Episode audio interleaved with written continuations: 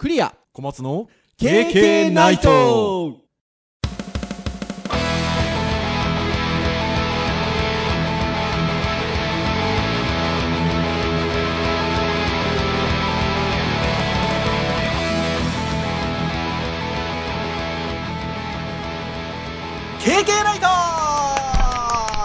よっ。はい。はい。ということで、えー、29回目ですか？はい29回目です。あー毎回数えておりますけれども。もう定番ですからね。ね前回前々回に引き続きちょっと私がまだ自宅の環境ネット環境がなんとですねこれね。5月ですよ。ゴールデンウィークにかかっちゃいましたが。ねえ。こんなに待たされるものだとは。びっくりですけど。なので iPhone から私前はい。回前回に引き続き、えー前回前々回に引き続きえー喋、っておりますけれども。なんかねなんでしょうね。小松先生の紙編集のなせる技なのか。1回目より2回目のこの遠隔収録の方が音が良かったようなうん。気がするんですけどね、あんまあんま違和感なかったですね。なかったですね。まあ大体あの、この収録の最初は枕、はい。あの、導入のお話をしてるんですけうんど、うん。皆さんお忘れじゃないですかね。もしかしてマイマックの？あの壊れたやつ。USB 乾燥、うん。その後、はい。話せますよ今日。お進捗があり。あの、どこまで行ってたかと言いますとですね、収録、な配信で言うと1ヶ月ぐらいちょっと間が空いておりましたけどうも、ん。無事あのちょっと調子の悪かったものを購入をしたお店でメンテをしてもらい、うんさあ、じゃあ、えー、エルキャピタン、うんインストールするぞってなったら、エッセンシャルパッケージがどうのこうのでインストールできませんと。うんうん調べたら、えー、純正のメモリじゃないとそういうことが起こりがちですよと。うんうんただ、そのメモリが見つからない。ああいうところで言ってましたねはいはい終わってたんですよ。その後ですよ。はいほらね、皆さんにもお伝えをした通り、私引っ越しをしたでしょ福岡に。はははははと、ほら、当然あの荷物の整理だなんだして、当然引っ越すわけですよ。うん出てきたですよ、メモリ。お目にかかりましたか？引っ越し作業に伴い、自分が置いていたとはよもや想定もしないようなところにですね、ありまして、うんうんうん見つかったですよ。なので、まあ、これはちょっと引っ越し前にやるのは危険だなということで、ちゃんとその、今度はそのメモリをここに収めたぞという箱をちゃんと覚えておいて。ですね、えー、こっちに来てからですね、まあ今か伝えてる通りネットがないので、うん。そういうパソコンのメンテナンスをする時間ぐらいはあるわけです。うん。えーメモリを載せ替えてですね、やったところお、無事、エルカピタンがインストールでき、ほう。しかも、タイムマシンからのバックアップも、うん。つつがなく取れ、はいはいはい。見事、完走が終了いたしました。おめでとうございますありがとうございます。えでもメモリーの容量下がっちゃったってことですか？そうなんじです。4ギガ、4ギガなんですよ、もともと純正が。うーん2ギガ、2ギガの。はいはいはいで、僕なんとですね、16にしてたんですよ。88の。でね、そもそもそのね、88のメモリもちょっと調子悪そうな気がしました。なんとか使えてなかったわけじゃないんですけど、うん。よくね、フリーズしたりしてたんですよ。で、その理由が、前もお話した通り、アダプターがちょっと調子悪かった、だったりとか、まあ、そもそもハードディスクが調子悪かったっていうのもあるんですけど、うん。これちょっとひょっとしたらこのメモリも若干あれだったのかなっていう気がしてて、はいはいはい。で、しかもあれなんですよ。あ、まだちょっと重い作業とか全然してないので、あれなんですけど、これ SSD 変えると4ギガでもそんなに不便しないですね。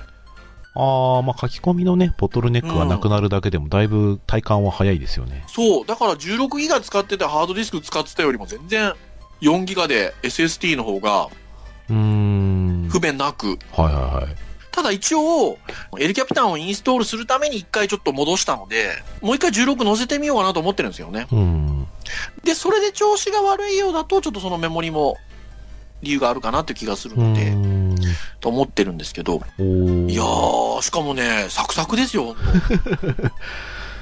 これは、あのー古い Mac は使ってる人は一回試した方がいいですね、やっぱね。そう、そう、そうですね。はい結構ね、あの、手順を誤ると、こういうふうに壮大な、あの、感想ってことになっちゃいますけど。そうですね。やってる最中はね、もう気が気がないですけど、そう、まあ終わった後は達成感は割とでかいですね。ありますよ。そう、だから、一応ね、言うても何万円かかけましたからね。うんこれ水の泡になったらどうしようかなって途中ちょっと不安になりましたけど、ニューマシンを買ったかのようですよ。あの、使い古された言葉ですけど。生き返りましたね。ねえ。ただ、ネットがだから使えないから。はい、5月が楽しみだっていう、えー話のオチでございました。でね、まあ今日何の話しようかなっていうところで、はいまあほら、そういうね、SSD 感想だなんだっていうね、悩み大きいね、うん。日々送っとるわけですよ、私。はいはいはい。ね、送っとる中で、小松先生がね、あの、ある記事をですね、シェアしてくださいまして、はいはいはい。それが、プレジデントってあの雑誌？うん。で、まあ、興味深い記事があったのでということで、あの、ご紹介くださったんですけど、はい。これは、プレジデントの去年のね、去年の9月号ぐらいのやつですね。なんですけど、それぞれの悩み、小学生から大学生、いわゆる小学生だったりとか、中学生、高校生、大学生が、どんな悩みを持ってるのかっていうのをインタビューをして、ランキング、ベスト10でランキングしたものが掲載されてたようなんですよね。うん。いやー、それがちょっと面白いので、うん。で、見るとやっぱ共感するところもあるし、うん。今時のお子たちは、こんな悩みを持ってるのね、なんていうところも、うん。僕らの時代にはなかったね。ねえ、ねあったりするので、あの、その辺の話をちょっと、ゆるくしたいなと。はい。一応あの、うんターンで言うと、今日教育のターンなんですよね。そうですね。教育のターンですよ。そう。なので、まあ、その悩みについて考えるのが教育のターンかどうかはあれですけど、はい。一応、小、中、高、大、このはい4教育ステージのベスト10はい。があるので、まあ、いくつかあの、ネットで検索していただくと、その、あの、時のランキングを載せてくださってるサイトがあるので、はい。まあ、ぜひ皆さん、なんか、小中高大の悩みとか、プレゼントとか検索していただくと、その情報自体見ていただけるかなと思うので、はい。ぜひご覧いただきたいんですが、まあ、ポッドキャストなんで、えっと、音声でフォローはしていきますが、はい。じゃあ、小学校からちょっと見ていきましょうか。はいはいはい。ちょっと最初にランキング、だーっと言いましょうかね。うん。えー、10位、綺麗に、かっこかっこよくなりたい。はい。9位、朝なかなか起きられない。8位、ペットの死が悲しい。7位、うん。えー、兄弟姉妹と比べられるのが辛い。あー、はいはいはい。6位、もっとお小遣いが欲しい。5位、5位、うん人前でうまく話せない。うん。4位、運動が苦手だ。3位、死んだ後どうなるのか。うん。2位、友達ができない。1位が、なぜ勉強しなくてはいけないのか。こんな感じなんですけど。僕ですね、えっと、この小学生の悩みのランキングを見たときに、素直に感じたのは、はい。あ、なんか自分の時とあんま変わんない。そうですね。そんな変わんないですね。なんか、うん、自分も小学校の時こんな感じだったかなって思う感じでしたね。小松先生ってご兄弟いらっしゃいましたっけ？そうですね。僕は姉がいますね。あ、お姉さんか。えっと、私3兄弟で妹2人なんですけど、あの、7位の兄弟姉妹と比べられるのが辛い。うん。あの、これはね、僕はなかったんですよね。これでも僕が上だからかなってちょっと今思って、あの、下の方が辛いのかな、どうなのかなってちょっと思ったんですよね。それで言うとどうですか？比べられたかな？親からはね、あんまり比べられたことないですね。そもそもねその、それがありますよね。家庭環境的なこともありますもんね。ううんん。まあ、うちね、共働きであんまり家 にいなかったんでね。あー、なるほどね。お姉ちゃんはしっかりしててみたいな感じのことはね、言われた記憶はないですね。あー、そっかそっか。そっか。じゃあやっぱそっかね。ですかね。僕ね、この7位ぐらいが、まあまあそんなにあの感じたこと、僕もあの、あんまり比べられたっていう感じがないので、うん。でもその他は割と、朝なかなか起きられないとか。これね、ほんとそうだったんですよ。えー、僕ね、遅刻割と常習犯で、あら、意外。あ、意外ですか、うん。あの、ポンキッキとかギリギリまで見てた方で。朝ね、8時ね。そうそうそうそう。な感じでしたよ。あとはね、うん運動が苦手だも苦手だったんですよね。だから、あの、運動会の時期とか憂鬱でしたね。運動は得意じゃなかったけど、なんか、自信があったわけでもないんだけど、はい。そんな苦手と思ったこともむしろなくて。ああ、そうですうか。ん、なんか、ーそれにコンプレックスは小学校時代はなかったかなうん、うん、うん、うん、うん。割となんか、のんきだったな。悩んでなかった気がするなこの1位のなぜ勉強しなくてはいけないのかって考えてたりしました？片隅には思ったことはあるけど、そこで悩んで、なんかもう止まってしまうのことはなかったですね。僕もそうですね。僕ですね、中学受験したですよ。私立中学を受験したですよ。うんうんまあ結果、あの、公立の中学行ったんですけど、うん、はい。まあ要は、っていうことは落ちたんですけどう。ん。で、塾行ってたりとかしてたんですけど、5、6年生ぐらいの時は。はい。それもなんかね、まあ、まあ、言言っちゃだから親に言われて言ったんですけど、うん。あんまりだからっつってなぜ勉強しなくてはいけないのかみたいなことあんまりまじまじと考えたこともない。なので、なんか、そう言うと、なんか、あれ意外と共感できてなくないかって思われるんですけど、いや、でもまあ、うん。ゆるくはあって、なんかここで出てきてるベスト10っていうのは、まあ、少なからず、そんなに変わんないなって感覚を得たのは、うんえ正直な感想なんですよ。はい。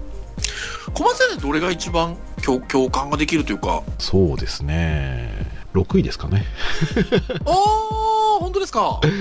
お遣い欲しかったですね、もっとね。あー、そっかそっかそっか。まあね、割とねね他のはね、割とこう、他人事というか、はい達は観した。例えば、綺麗、かっこよくなりたいとかって、僕、子供の頃やっぱ太ってたので、い。ほう。なんか、そういう考えに至らなかったんですよね。あー、なるほどね。なりたいとか、まあ自分はまあ太ってるし、そういうの無縁みたいな感じだったので、はいはい。僕はね、圧倒的に共感できるのが一個だけあって、はい。3位のあー。死んだ後どうなるのかっていうのはね、結構これちょっと考えてた時期がありまして。うん、悩んじゃいました？あのね、あの、ちょっとね、これ編集会議の時にもお話ししたんですけどね、うん。死後の世界みたいな話だったりとか、いろいろするじゃないですか。はい。僕ね、あの、そっちではなかったんですよ。あの、編集会議で小松先生もおっしゃってたんですけど、うん。まあ、基本的に生物学的なことで言うと、死んでしまえばそこで終わるわけじゃないですか。うん、生命活動がね、うん途絶えるんですね。そうすると多分、まあ多分無なんでしょうね。うんおそらくね。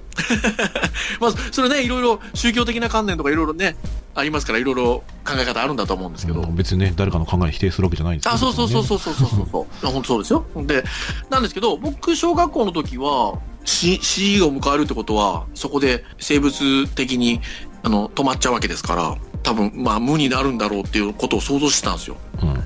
あの、真っ暗な。はい。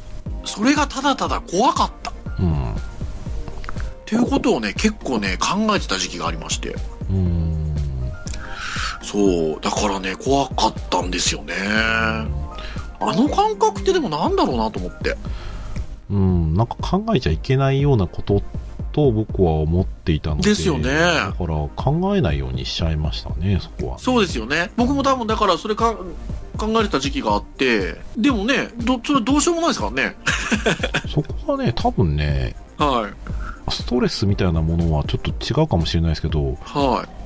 あんま今でもね、考えますよ、やっぱり。あ、考える、考える、考える。うんそうそう。でね、あの、そう、この後話そうと思ってたんですけど最近時々また考えることがあるんですよ。うんうんうんで、これは、あの、例えば10代後半から20代、30代にはあんまり思わなかったんですよ、逆に。あ、そうですか。うんん。で、またね、最近思うようになって、で、最近思うようになったのは、僕多分、また自分に子供が生まれて、ああ。それなりにま。たこう、日々が充実っていうんですかね。なんだろうな。人間としての営みの深さが出てきたははは。中で、その死を迎えるってことに対して、またちょっと考え始めてるっていうことかなって、僕最近思うことは、思うのはそれを、そう捉えてるんですけど。うん。まあ、あれそれで言うとね、小学校の時になんでそんなことを考えてたのかなって思うんですよね。ああ、まあそうですね。でもランキングにこうやって3位に入ってるじゃないですか。そう、だからね、うん。割とね、今のものとの違いで言うと、はい。死んだ後どうなるのかっていう、小学校の頃は割と純粋にこう好奇心というか、好奇心というかなんでしょうかねね。なんか知りたいんだけど、知っちゃいけないみたいな感じで、で、今は死んだ後どうなるのかっていうのは、まあ子供だったりとか、自分は。はいいなくなった後の世界って、まあ、どういうこう苦労があるんだろうかとか、まあ、話しんでくれるのかなとか、割とね、とかねあ、そういうことも考えますね。終わった後のことで、なんか想像するっていうことで、まあ、はいなんかそういうのどうなるのかっていうのは、ある意味もう自分たちなりに結論は出ている気そうでがすよね。してはいるので、あなんか、やっぱそういうこと小学生って考えんだなって、すごく思ったんですよね、これランキング見て。そうですね。なんかあまりちょっと暗い話。そうですね。中学校行きましょうかね。はい、一応行きましょ中学校、ちょっっとまたじゃあ、たたっと。えっと、10位、はい性欲が抑えられない。う。はい。9位、えー何歳から。ほにゃらら。S、SEX っていいものか。はい。えー8位、えーお金より大事なものはあるのか。まあ、なるほど7ね。異性に告白できない。はい。6位、えーなぜ人を殺してはいけないのか。うん。5位、顔にコンプレックスがある。4位、勉強についていけない。3位、痩せたい、身長が低い。2位、部活の人間関係がうまくいかない。1位、いじめにあった。なんていうんですか、思春期と真ん中って感じですね。まあ、かなりドストレートな悩みですよね。だし、いや、これも変わってないなと思ったんですって、僕。そうですね。中学。うん。やっぱだから、このぐらいの時期ってこういう時期なんでしょうね。うん、そうですねう。ーん。だから、まあ、僕、いじめにはあったりはしてないですけど、まあ、割とでも、ね、僕もせそうですし、小松先生も、あの、第二次ベビーブーム世代といいますか。あそうですね。ですから、人は多かったじゃないですか。多かったですね。で、それで言うと、結構学校も荒れてたり荒れてなかったり。我々からちょっと後でだいぶ落ち着いた感じで、我々の時代は割と荒れてる人いましたよ、たくさん。そう。で、僕行ってた中学が、さっき言った通り、僕公立の中学行ったんですけど、はい。もうこれが結構な中学で、うん。あの、ちょっと新聞沙汰なるぐらいのはい。中学だったので、うちもそうでしたよ。なので、まあ、いじめっぽいこともあありましたし、うんあの、周りにはね。そうですね。はい、まあ、今みたいなちょっと陰湿な感じはなかったですけどね。うん。うん。僕ですけはね、あれですよ。当時で言えば、いじめに遭っていたかっていうと、多分ね、当時ははい。被害者意識が強かったので、はい。なんかいじめられてるっていう感じがありましたよ。ああ、そうですか。うん。あのね、靴がこう、ね、ゴミ箱に捨てられてたりとか。あら。まあまあそういうのありましたよ。ああ、そうですか。まあ、今思えばね、全然大したことないんですけど、やっぱね、だからしうん、そういうふうに感じる時期なんですよね、多分ね。視野がね、やっぱりね、狭いので、うん。もうね、なんか勝手に自分でね、行き詰まっちゃうんですよ。はいはいはいはうん、だからね、その、死に関する部分も、そんなに深く考えてないけど、なんかい。、うん。自殺みたいなキーワードもね、あの、持ったことありますよ。おー、そうただ、ですか。ただ。ね、そんなね、実行に至るほど、理屈もしっかりしてなかったし、うん。まあ、根性で言っていいのかわかんないんだけど、はいかそ。こまで腹が座る性格でもなかったので、はいはいはいはい。なんか最終的にはなんか、あいつのためになんか死ぬのバカバカしいっていう、なんかね、逃逃げなのか、達観してんのかわかんないけど、ななんかそういう時期はちらっとありましたね。そんなにね、深刻ではなかったですね。はい。でもやっぱ人間関係みたいなのは中学生ぐらいだとやっぱありますね。ね。このランキング見てても思うし。だから僕はいじめ、自分がいじめに遭ってる感覚はなかったんですけど、うん。さっき言った通り結構な、あの、まあ、多少荒れてた学校だったので、まあその中でもちょっと勉強できる方だったんですよ、僕。するとね、頭をリーゼントにしとるようなね、あ あの。ドカン、ド、ドカンと言われるようなボンタン履いてるね。ね、ボンタン、ボンタン通じるんですかね。ね、太いズボンですね、はい。お兄様方からトイレとか呼び出されるわけですよ。おお。ここれいじめとは違うわけですよ。うん。そういうのありましたよ。うーん。嫌だ。なみたいなね。あとは、ちょっとね、10位、9位はかなりこうね、ああ。性にまつわる感じでですけど。うん。まあこの辺も思うは思いますよね。そうですね。なんか、うーん。うん、不安になる時期だったりもする。そうですよね。体も変化していく時期ですからね。そうですね。まあ、興味は出てきますよね。出てきますよね。身長が低いっていうのはあと僕もありましたね。3位のあーそうねです。か。へえ。身長低かったですよ。うん。特に中学校の時はちょっと身長伸びるのが他の人より遅かったので、前から2番目とか、そんな感じでした。うん。でうんうん大体中学生ぐらいから伸び始めるじゃないですか、みんな。そうですね、人によってね、なんか、一気に伸びるタイミングの人もいるとねいるんですよ、あの、ほ骨がきしむとかいう言い方しますよね。痛いとかね、寝てる時ね。僕なんかね、割となんか、その都度その都度伸びてたので、あ、そうですか。小学校卒業時でだいたい150センチぐらい。あら、そうですか。中学校卒業時でだいたい160センチぐらい。おー、で、高校卒業時でだいたい170センチぐらいってこそれた高い、高いですよね、多分う。なんね。か10センチずつ刻みで真ん中ら辺でしたよ、だいたい。僕ね、だから高校に入って割とキュッと伸びたんですよ。で、最終的には平均ちょい上ぐらいなのかなまあまあ平均ぐらいか。うーん。なんですけどね。うん、中学校の時は身長が低いな、ちょっと思ってましたね。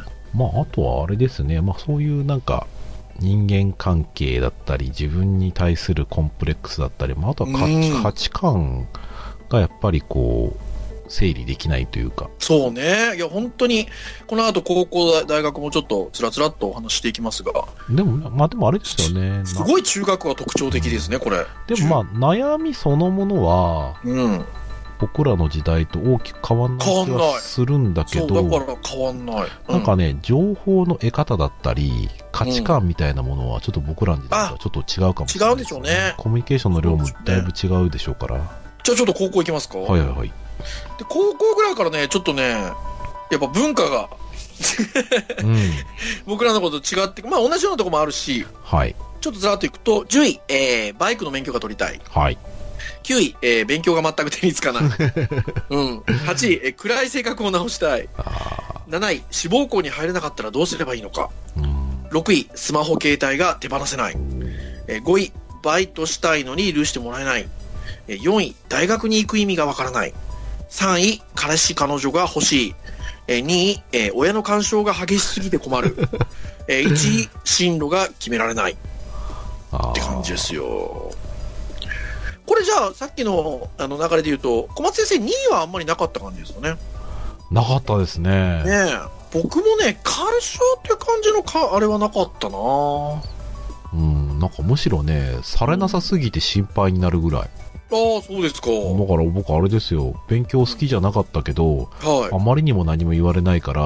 はい。中学の時はなんか自分で塾行かしてほしいって言ったし、ほうほうほう。うん、高校の時もね、はい成績表とかでなんか怒られた記憶がないっすね。そうか、そうか。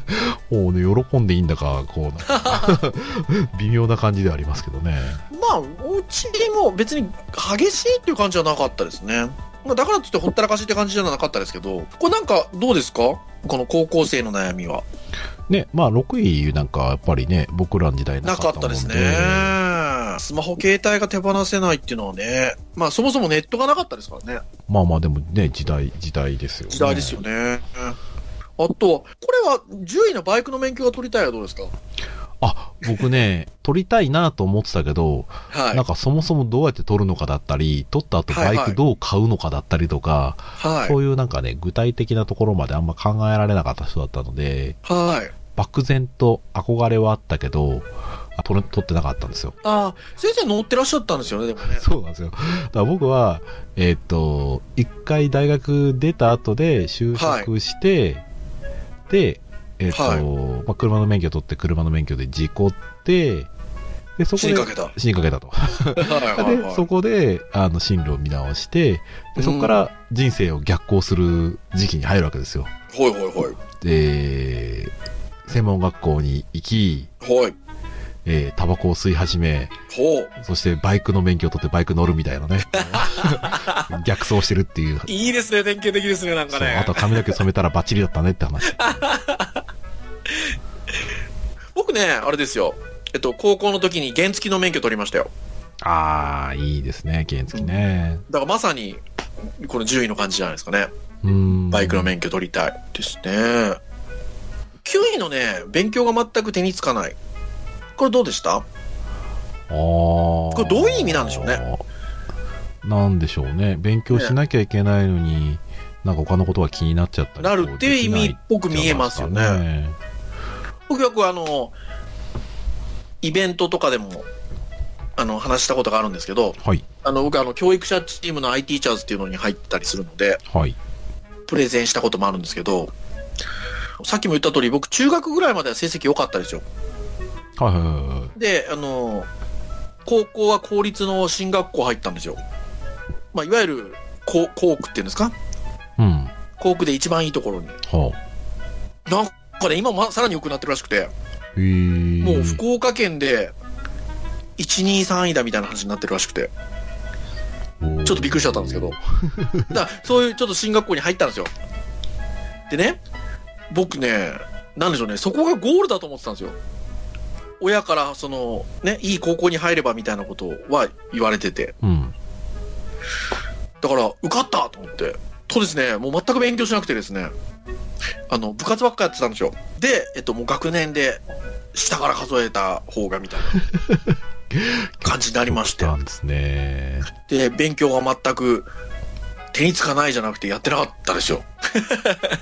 うーん。まあ、それが影響して、あの、何年か浪人しちゃうんですけど、そう、だから、高校生の時そんな感じでしたね。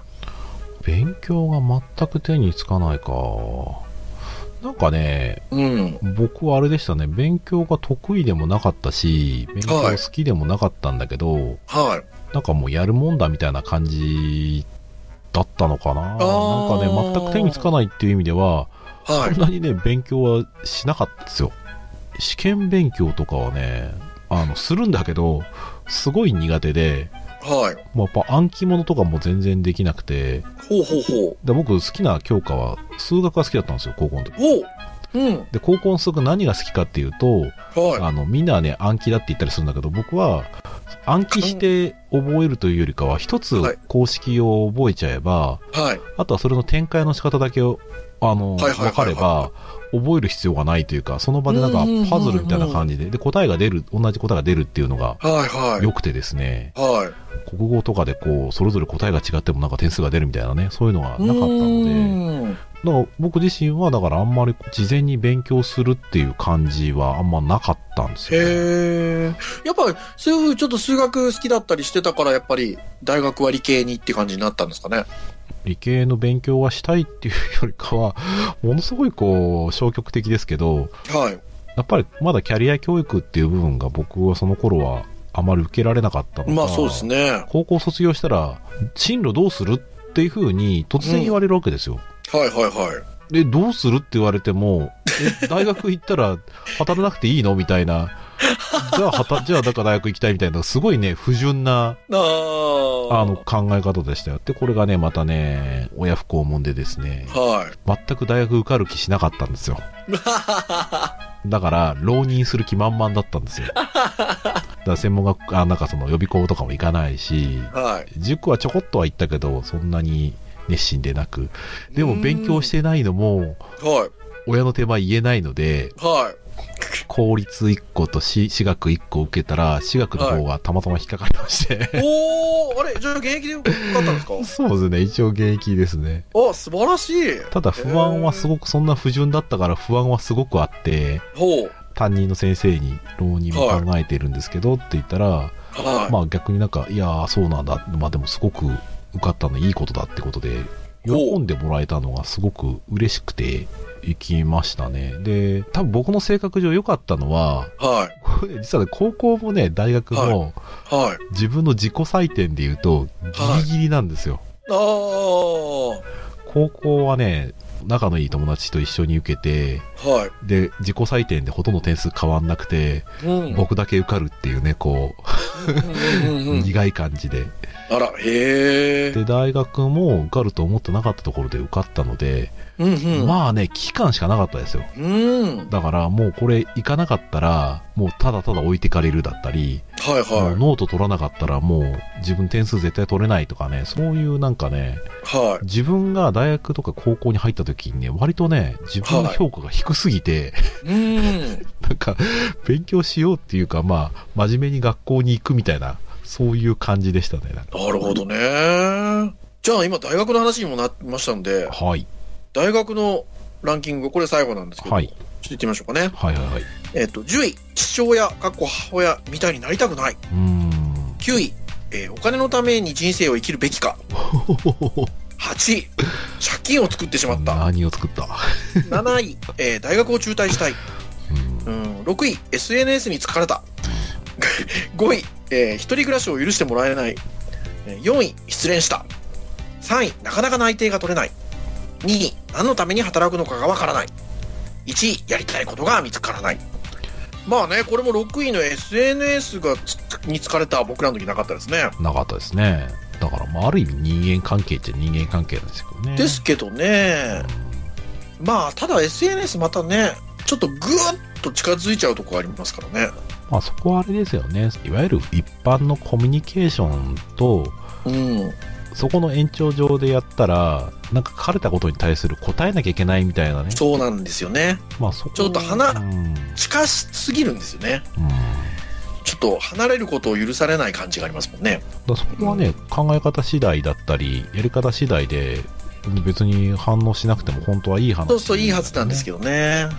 ど。そこはね、勘違いされると怖いっていう、その、うん。なんかね、考え方になっちゃうんでしょうね。そうですね。どうですか？この大学生のランキングは。あの、自分が大学生の時と比べてどうですか？そうですね。父親、母親みたいになりたくないっていうのはないですね。これも僕もないんだよな大学を中退したいとは一度も思ったことないですね。ああ、俺もないかな多分ね、ある意味僕、不真面目だったので、そう、だからこれ、このランキングから、大学生のこのランキングから見て取れることは、うん、結構真面ね、考目。だってえ、やりたいことが見つからない。うん、なかなか何のために働くのかがわからない。これ1位に、なかなか内定が取れない。まあ、なかなか内定が取れないわね。これはね、まあ多分ね、じあのその年とかの状況にもよるので、そうそうそうそう。僕なんかの2、3年先輩はうんバ,、バブルだったので、そうそうそうそう。割と派手ね目の前で僕、弾けましたからね。うんそうで僕ら、の1個上ぐらいからだんだん厳しくなって、僕らと次の年はかなり氷河期でしたね。そうですよね。僕もう浪人しちゃったので、そうだから氷河期でしたよ。だから僕もなかなか内定取れなかった時があるし、でもね、うんなんか将来に対する不安みたいなものが、うん。僕はそんなにこう想像力豊かじゃなかったせいか。そう、僕もね、そうなんですよね。社会に出てから大変でしたけど、うん。大学の時はそんなに不安に思ってなかったんだよな。だ今、情報がたくさんあるので、まあはいある意味想像しちゃうかったり、まあ、あとはその、SNS なんかでも、その比較対象がすごく近くにあるのかもしれないですね。そうですね。うん。真面目。お金のために人生を生きるべきかとかね。でもその次が借金を作って、そうそうそうそうそう。またこれをこれで対照的な。ねえ。今の大学生見てて、この感じあります？うん、そうですね。あのありますよね。うん、1位、2位は、まあ、ちょっと学生によってちょっと様々ではあるものの、うん。割と1位なんかは、そんな感じはちょっとする学生は。しますよねなんかやっぱりね、だんだんだんだんその小中高大ってくると、高校大学ぐらいになってくると、だんだん将来のことが出てきますよね。まあ当たり前なんでしょうけど、まあだからね、日本の教育のこうね、こう順番的なところで言うと、大学最後みたいなところはね。感じるかもしれないですね。ねえ僕もね、勝手に最後だと思ってました。あの、ただ、今だったら、大学院だったり、その博士だったりとかっていうのが、はい。あるっていうことだったり、その勉強は面白いっていう風になればは考えたんでしょうけど、まあ、考えなかったですね。むしろ今行きたいぐらいな感じですよね、そこはね、いや、ほんとそうなんですよ。だから僕、それこそ、まあね、そんなにこう、これをやりたいっつって僕大学行ったわけじゃないので、行かないといけないんだろうなぐらいのことだったんですよ。さっきの小松先生の話よりももっと横島な感じで、僕バンドやりたかったんですよ。はいはいはい。で、東京の大学行きたかったっていう。これ多分ね、あの、当時の親に聞かれたらぶっ飛ばされますけど。そで、ほら、僕文系だったんで、小松先生理系だったでしょ。理系大変ですもんね、大学ね。あの、学部によりますけどね。もう文系はね、あの、どっちかというと、いかにこう、授業出てるやつからノートを借りるかみたいな ところがありましたから、まあ、理系もありましたけどね。ね、そうそう。それこそ、人生の夏休みだぐらいのことを実際に言ってたかもしれないですよね。いや、ちょっと親には申し訳ないですけど。だからそれで言うと、本当今の大学生真面目ですもん。いや、いいことなんですよ。あの、いいことなんですけどそう。ですね。でもね、だから真面目すぎるとこういう感じになっちゃうんですよ、多分ね。うん。ここの悩みの感じ。まあね、これも価値観次第だからな。そう。ねえ。やりたいこと多分でねこれで、ここでこの、あの、プレジデントさんのあれは終わってるんですけど、はい。あの、社会人になるとね、うん。多分ちょっとこう、もう様々になっちゃいますもんね、おそらくね。そうですね、様々です、ね。多分まあ聞けばもちろん傾向っぽいはあるんでしょうけど、ちょっとね、あの、小中高大みたいな、ちょっとこう、ある程度近しい環境とちょっと変わってきますからね。そうですうね。ん。どうでしょうね。もうね、20代はね、うん。まあいろいろ働いて、会社辞めて、専門学校行って、フリーランスになってって、まあいろいろやってましたけど、はい。まあ20代は特にやっぱり先がわからないので、不安でしたね。いやー、そうですよね。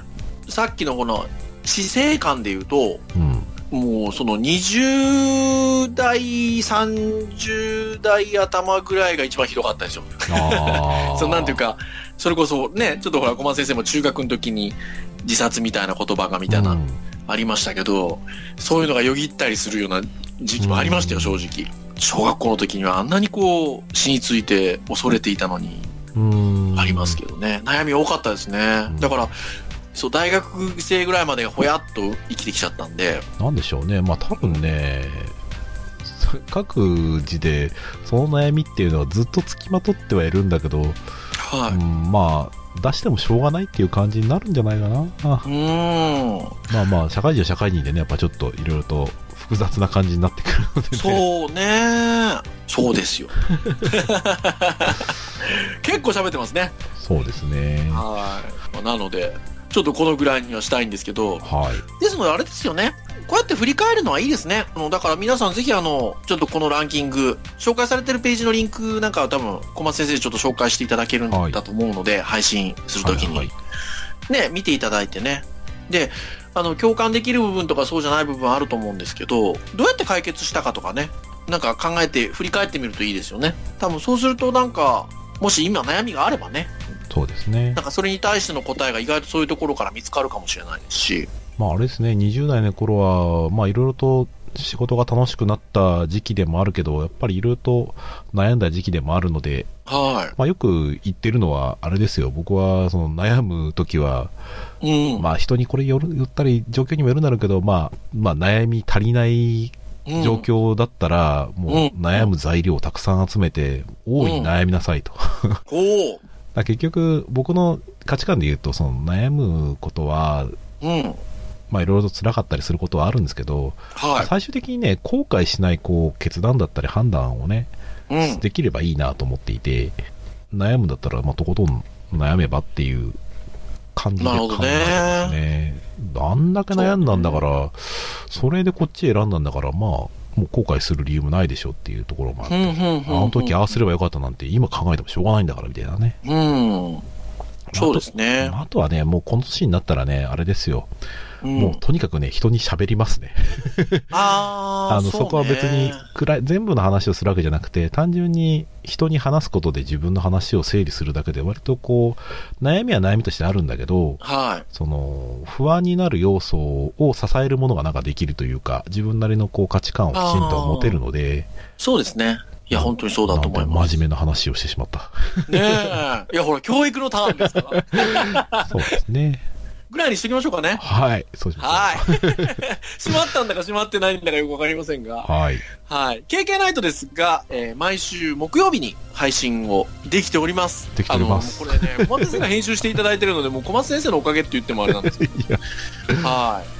やっております。で、えっと、まあ、えっと、配信サイトでは直接聞いていただくこともできますが、えー iTunes ストアで購読登録をしていただきますと、その木曜日に、えー降ってくると打ってきます。感じですね。